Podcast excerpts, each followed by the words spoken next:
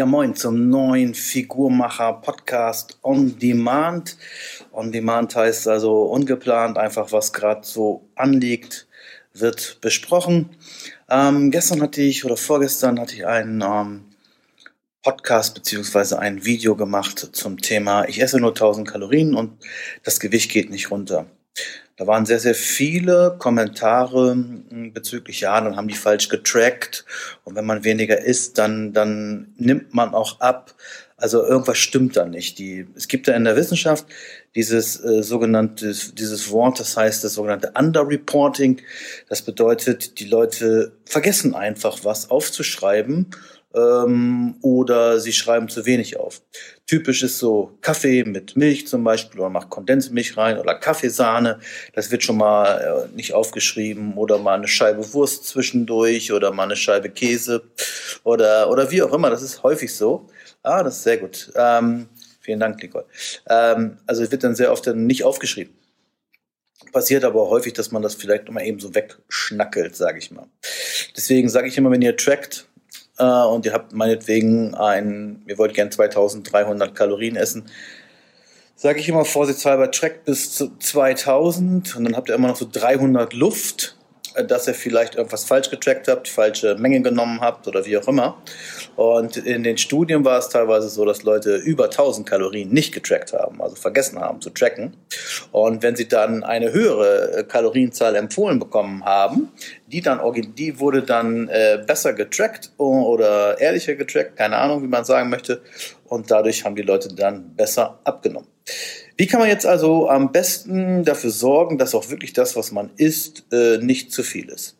Erstmal glücklich, finde ich, äh, schätze kann sich die Leute schätzen, die das nicht machen müssen, die nicht tracken müssen, die einfach sagen, okay, ich esse eine Scheibe Brot weniger oder ich esse einen Apfel weniger oder ich esse weniger Süßigkeiten und schon geht mein Gewicht runter. Das ist schon mal gut. Wenn, wenn jemand sowas kann, finde ich toll.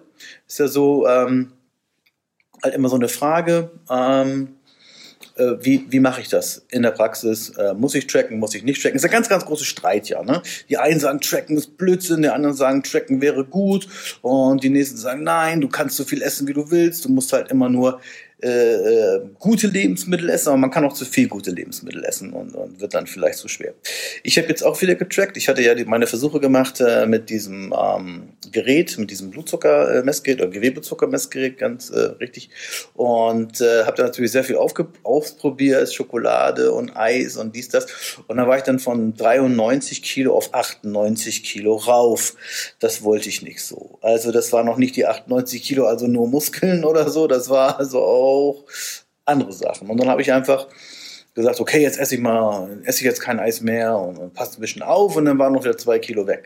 Aber das, dann ist aber auch Schluss. Also dann muss ich auch wirklich wieder gucken, dass es läuft. So, dann fange ich an zu tracken, esse 2000 Kalorien oder tracke 2000 Kalorien, sind dann vielleicht in echt 2, 3 gewesen und ähm, bleib bei 96 stehen und gestern denke ich, ich erhöhe mal die Kohlenhydratmenge. Also ich gehe jetzt nicht äh, mit den Kalorien äh, hoch, sondern einfach nur prozentual. Also ich war fett auf 30 Gramm und äh, Eiweiß unter 200 Gramm und genau auf 250 Gramm Kohlenhydrate gegangen, was immer noch unter 2000 Kalorien waren. Und auf Mal heute Morgen hatte ich 97,4. Das heißt also über Nacht 1,4 Kilo zugenommen. Normalerweise müsste man dann schreiend aus, der Badezimmer, aus dem Badezimmer rausrennen. Frauen würden das wahrscheinlich tun, aber es war ganz klar. Ich habe mehr Kohlenhydrate gegessen, die haben sich wieder eingelagert. Das Wasser, man kann nicht über Nacht 1,4 Kilo Fett aufbauen. Das geht nicht. Das würde schon ein paar Tage länger dauern. Und äh, mein Tipp ist für meine Coaches, also die noch nie was gemacht haben mit Ernährung und auch so gar nicht tracken wollen und, und das gibt's ja auch und, und, und so, dann kriegen die entweder hm, so fertige Lebensmittel, also gesunde Lebensmittel ohne, ohne Zusatzstoffe und ohne alles. Und die sind dann verpackt und dann sage ich, kauf die Packung, ist diese Packung und ist das und das und dann passt das schon. Wer sagt, es muss noch weiter runter, habe ich noch zwei Tricks, die ich selber auch sehr gerne anwende einmal hier so ein ähm, Waagedefekt, genau. ähm, hier so ein Riegel, das ist jetzt hier so ein äh, Vegesan-Riegel, so ein Clean Food-Riegel, der hat so um die 100 Kalorien, isst man, soll man so 10 Stück am Tag von essen, ich müsste 17 davon essen Und halt, äh, um halt nicht zu weit runterzukommen mit den Kalorien. Natürlich kannst du weit runter, bloß wenn ich zwei Tage nur zehn Riegel esse, dann, äh, dann passiert erstmal zwei, drei Tage nichts. Und auf Mal so, ich sag mal, so drei Tage später geht so wusch, ne? Und vielleicht von euch auch mal ganz gerne eine Meinung gehört, wenn ihr irgendwas macht in eurer Ernährung, die äh, passiert sofort was?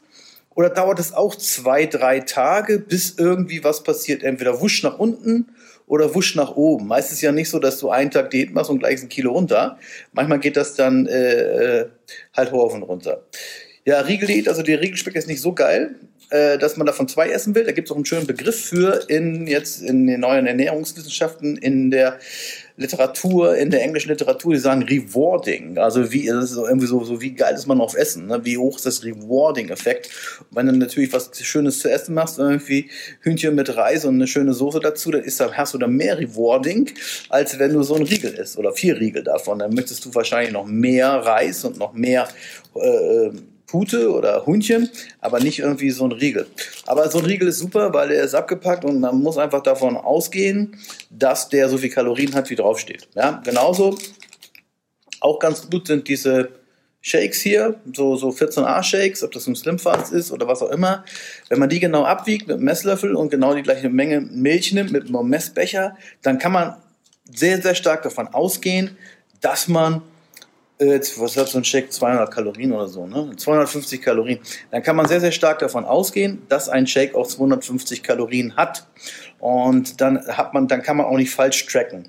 Und wenn man jetzt also, das ist ja auch das Geheimnis jetzt, äh, was letztens rausgekommen ist, was Dr. Worm auch sagt, für die Menschen, die schon schwer sind, die vielleicht Diabetes haben, um die schnell runterzukriegen, macht man diese sogenannten Formula-Diäten, äh, weil man das, weil man, weil alle Nährstoffe enthalten sind und ähm, weil man dann genau weiß, ich habe so und so viel Kalorien gegessen und dann macht auch eine klare Ansage, was weiß ich, isst zehn Riegel und oder fünf Riegel und drei Shakes und eine Suppe oder so und dann, dann passt das auch ne, von, den, von den Kalorien her. Das ist natürlich nichts für Leute, die sich schon voll auskennen äh, mit Diäten. Ich sehe jetzt ein paar Zuschauerinnen und Zuschauer, die schon mal Bodybuilding gemacht haben.